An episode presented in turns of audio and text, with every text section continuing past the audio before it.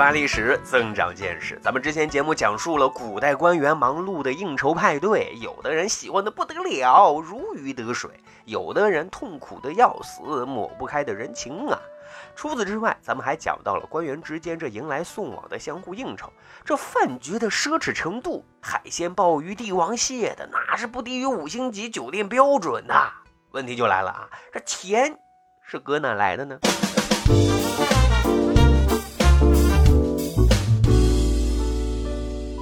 各位好，欢迎收听本期《密史趣谈》，我是大汉。上期讲了，从周天子开始，他做东开派对，自然呢是朝廷买单。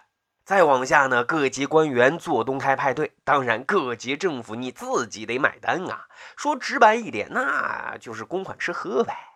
但是后来啊，这笔开销越来越大，毕竟。皇帝家也没有太多余粮啊，国库里的钱也不能都吃进肚子里呀。于是从汉代开始啊，对官员公款吃喝、过度应酬的问题就开始进行限制了。你比如说啊，汉景帝时期他就已经规定了，官员参加完派对宴会之后是需要平摊费用的，各自出各自那份儿啊，这属于什么 A A 聚餐啊？如果说啊，如果说没有自掏腰包出这笔份子钱，情节严重的，直接会被罢免官职的。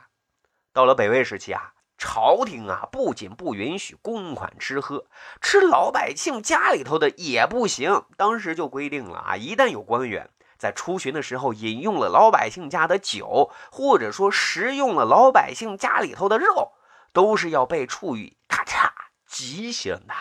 啊，一直到五代之前，官员们参加各类宴会，其实那都得自掏腰包的。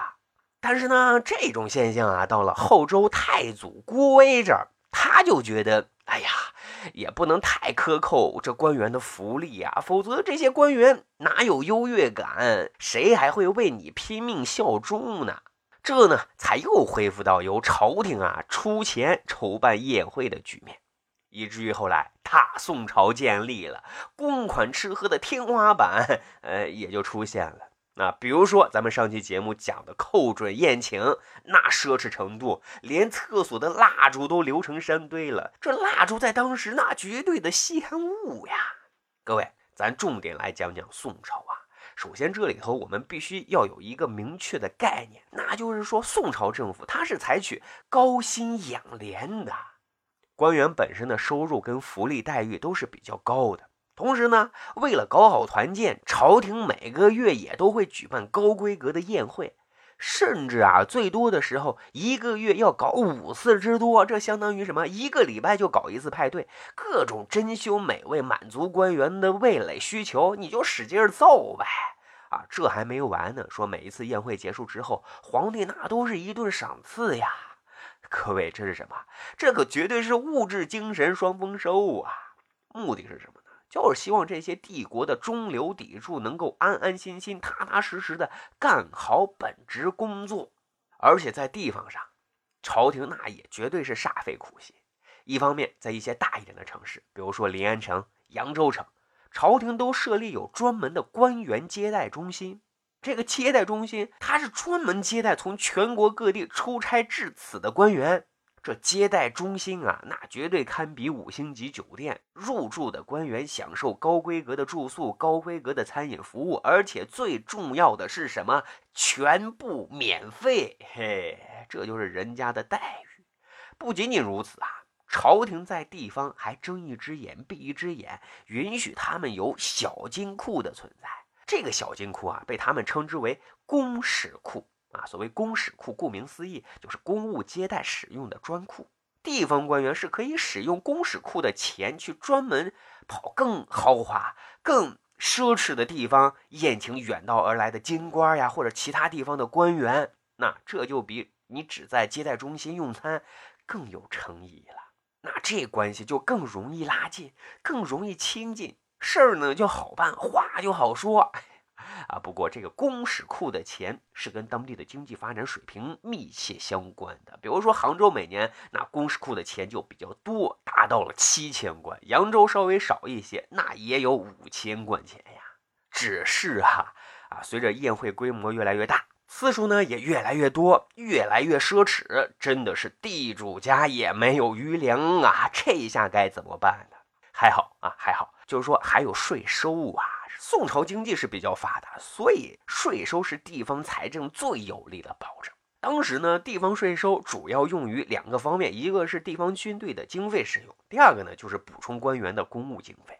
这一下呀，虽然说上头给的经费小了，但是呢自己造血的能力是比较强的呀，所以这些大官显贵们更加的有恃无恐，造起来啊。根据当时的史料记载。地方官员到任或者说离任的时候，都会有上级或者是下属赠送马匹，称为上下马，而且是沿途经过的地方官员也会送礼。根据统计啊，这些礼物价值动辄就是万闽之多呀。反正这些钱肯定不是从自家腰包掏出来的。但是各位啊，这是宋朝，经济基础和条件是比较好。遇到了灾荒、战乱，国家底子薄的时候，还能经得住这么折腾吗？而这些官员已经习惯了一掷千金、挥霍跟享受，这生活品质降不下来怎么办呢？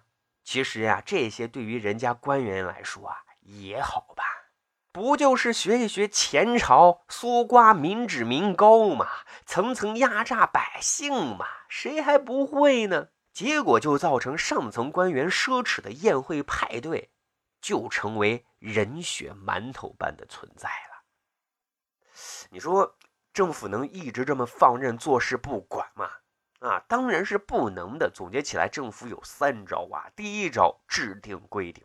宋高宗就明确规定，各地的官员只能在休假的时候举办宴会，如果是在其他时间举办宴会，监察官员就要进行弹劾。如果监察官员没有及时弹劾，朝廷会将违规的官员跟监察官员一并处罚。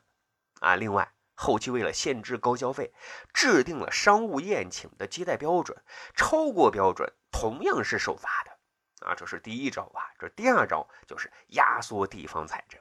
你地方不是有小金库吗？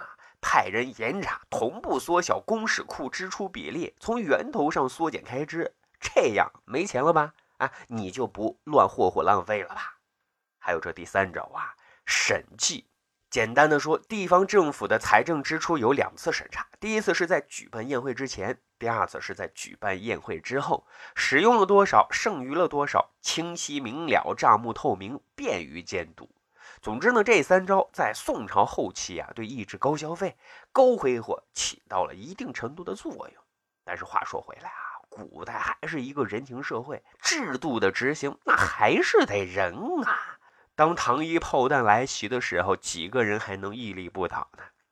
所以啊，我们现在回答开始提出的这个问题：古代官员开派对应酬，谁来买单？其实答案很清楚，那就是老百姓啊。取之于民，却未用之于民。朝廷官员利用派对搞应酬，拉拢关系，谋求利益，甚至是中饱私囊，满足私欲，成为老百姓的人肉收割机呀！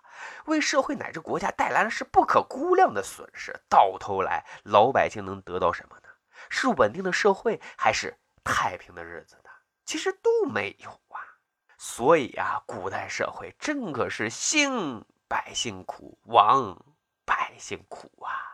哎呀，跟现在美好的日子相比，真是天壤之别呀！好，十里铺人民广播电台《密史趣谈》，我是大汉，咱本期节目啊就是这样，感谢您的收听，咱下期再会喽。